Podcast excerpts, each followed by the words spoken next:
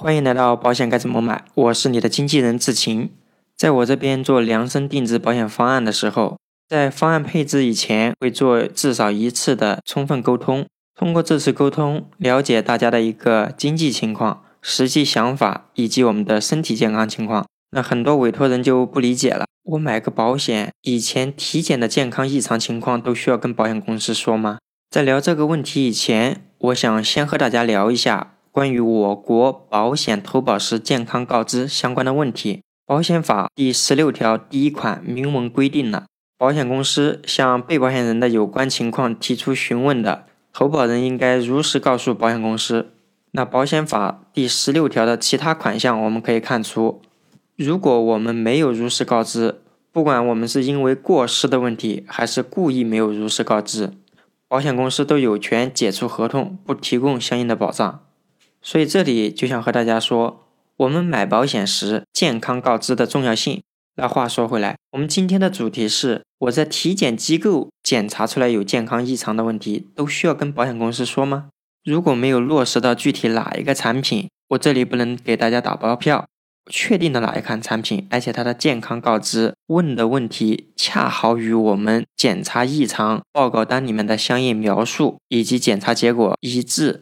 那这个时候，我们很明显就需要跟保险公司说相应的问题了。我们在买保险时，保险公司不会就我们提供的资料进行调查，它默认我们提供的资料都是真的。如果出现了相应的保险事故，首先我们要向保险公司做一个授权，授权什么呢？授权保险公司调查我们以往的就医记录、体检记录，甚至其他有关保险调查的事项。在得到我们的授权以后，如果涉案的金额比较大，或者保险公司觉得它有疑点，就有可能委托第三方调查我们的资料。那大家也知道，随着我们现在医保卡全国联网、互联网这么发达的今天，我们不管是在体检机构还是在医疗机构，如果留了我们的手机号码、身份证号码或者我们的医保卡信息，个人认为，未来如果保险公司想要调查这些信息，他们基本都能查得到。首先，我们在如实告知方面能达成共识。那接下来最重要的是，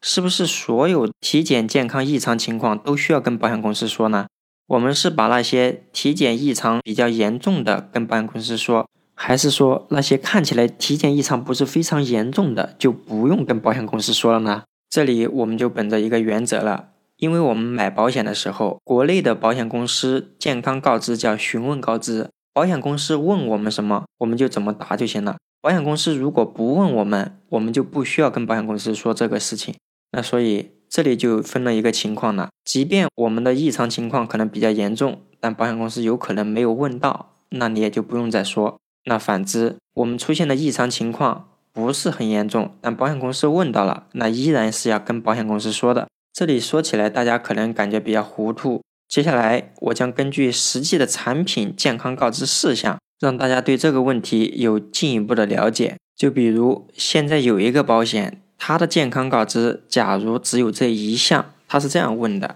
您最近一年内是否有体检异常，比如血液、超声、X 线、CT、核磁共振或者是病理检查，并被医生要求进一步治疗、检查或复查随访的？健康告知具体就是这样问的。那接下来有几种情况需要大家和知青一起判断，究竟出现这些问题要不要跟保险公司说？第一种情况，就比如两年以前我们在体检机构发现有大三阳的问题，这个时候我们需要把大三阳的问题跟保险公司说吗？对大三阳有一些了解的人会知道，大三阳其实是很严重的问题了。但因为我们检查大三阳的时间是在两年以前。所以，即便我们现在出现的问题是非常严重的，也不需要跟保险公司说。第二个问题，一起来判断一下。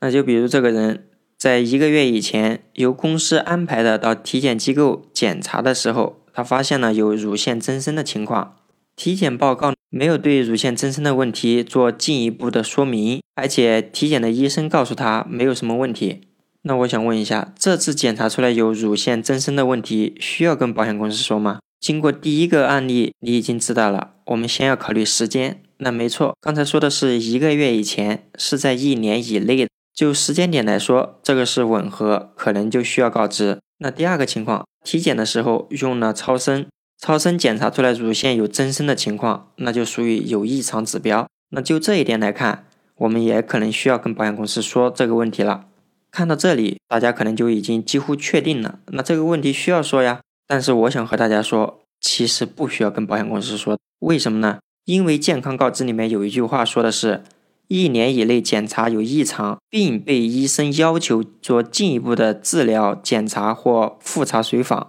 他只是检查出来有乳腺增生，但没有对乳腺增生做任何具体的说明。所以综合来看，即便我们在一个月以内出现了这个问题，也是不需要跟保险公司说的。那说到这里，可能有一些听众已经很糊涂了。你看你举的例子当中，我们可能认为需要说的结果，实际是不用告知也行；我们觉得需要说的，实际不说也行。所以我一直在和大家说，我们买保险不是说交了钱就行了。一方面，如果我们消费者本人有这个能力，那你就自己把保险学透。如果我们确实对保险没有多少了解，毕竟隔行如隔山，那你可以找一个专业的人，由他来给你做判断，到底我们现实中出现的相应的情况，需不需要和保险公司说？一方面，为了我们消费者后期省事。二方面，买保险真的不仅仅只是理赔的方案是不是性价比高，健康告知如果没有做好，后面我们也有可能跟保险公司发生纠纷，这对我们消费者来说绝对划不着啊！而且真的出现这些问题，我们根本没有这些精力去做这些事情，毕竟那个时候我们都已经生病了，没精力也没有心情去管这些事情。所以，我们建议买保险，把这些事情交给专业的机构、专业的人来做就行了。如果我们把具体的情况跟业务员说了，在买保险的时候，由于他的疏忽，导致我们健康告知出现了问题，这时我们可以回过头来找这个业务员，以及找这个业务员背后的公司。所以大家想一想，如果你只是在网上学了几十节课，自己在网上买了保险，后面如果出现问题，真的会得不偿失。听过我其他节目的人应该知道，当我们与保险公司发生纠纷以后，你再回过头来找我们，或者是找律师打官司，恐怕到时候我们需要花的钱是按照你的保额为基数来算的，有可能是你保额的百分之二十到百分之五十不等。好吧，关于体检异常要不要告知的问题，我们举了一个非常简单的例子，而实际过程当中，我们要综合整个保险的健康告知，全面考虑。好的，今天的节目就到这里。志清期待大家订阅、评论、转发本专辑。